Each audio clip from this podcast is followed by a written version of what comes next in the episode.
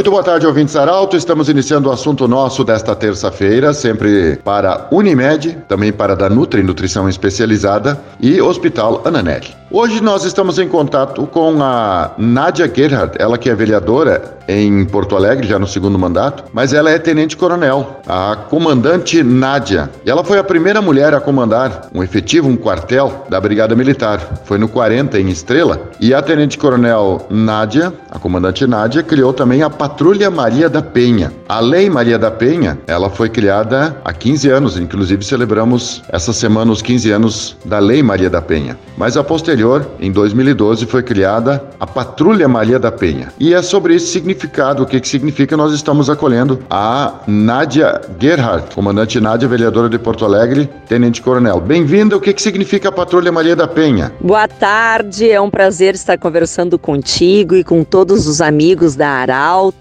nesse programa. Eu tenho certeza que muita e muita gente sempre espera. Pois então, 2006 foi criada a Lei Maria da Penha a Lei 11.340, que veio fazer uma proteção a mais às mulheres e suas famílias na questão da violência doméstica, aquela violência intrafamiliar que infelizmente acontece aqui no nosso estado, em outros estados e acontece muitas vezes mundo afora. Essa lei veio para fazer a proteção e principalmente da, fazer a medida protetiva de urgência, que é o que? É o afastamento do agressor professor, do lar é, e afastamento desse agressor da vítima, fazendo com que ele saia de casa e a vítima continue com sua família ali dentro até que é, possa ser solucionado o inquérito civil e também é, o processo judicial. Em 2012, para dar a efetividade a essa lei, eu criei né, e tenho muito orgulho de ser a mãe da Patrulha Maria da Penha, que são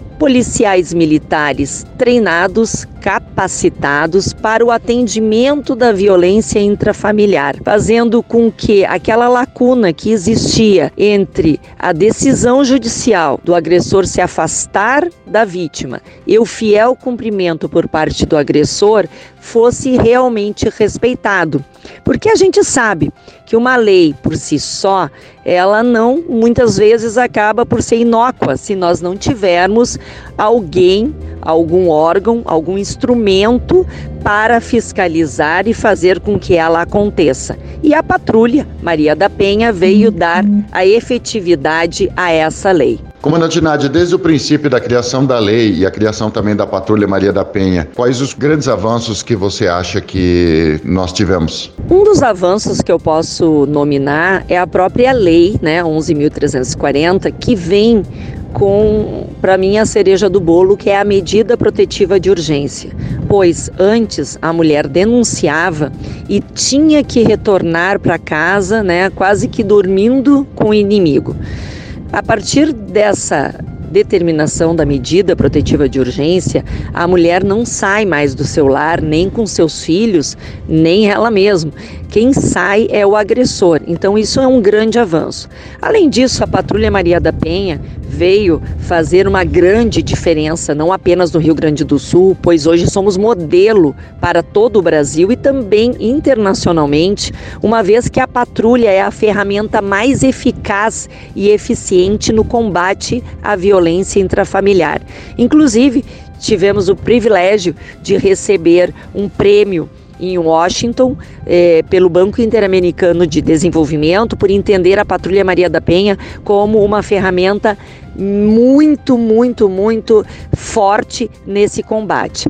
Além disso, as mulheres, né, para saírem efetivamente da violência doméstica necessitam ser capacitadas. Sabemos que a grande maioria dessas mulheres não tem nem o ensino fundamental completo, tão pouco profissionalizante. Então, uma também dos avanços é a procura e a busca de profissionalização para essas mulheres é, saírem do ciclo da violência. Muito obrigado a Nádia Gerhardt, comandante Nádia, ela que é vereadora de Porto Alegre, tenente-coronel também, e ela que é a criadora fundadora da Patrulha Maria da Penha, a Lei Maria da Penha, que celebra essa semana 15 anos já de existência. Eu quero agradecer a oportunidade de estar conversando contigo, com todos os teus amigos e ouvintes aí da Arauto e me colocar sempre à disposição para que a gente possa compartilhar conteúdo e conhecimentos. Nós agradecemos muito. O assunto nosso volta amanhã nesse mesmo horário. Lembrando que esse programa estará em formato podcast em instantes na Arauto FM 957, do jeito que você sempre quis.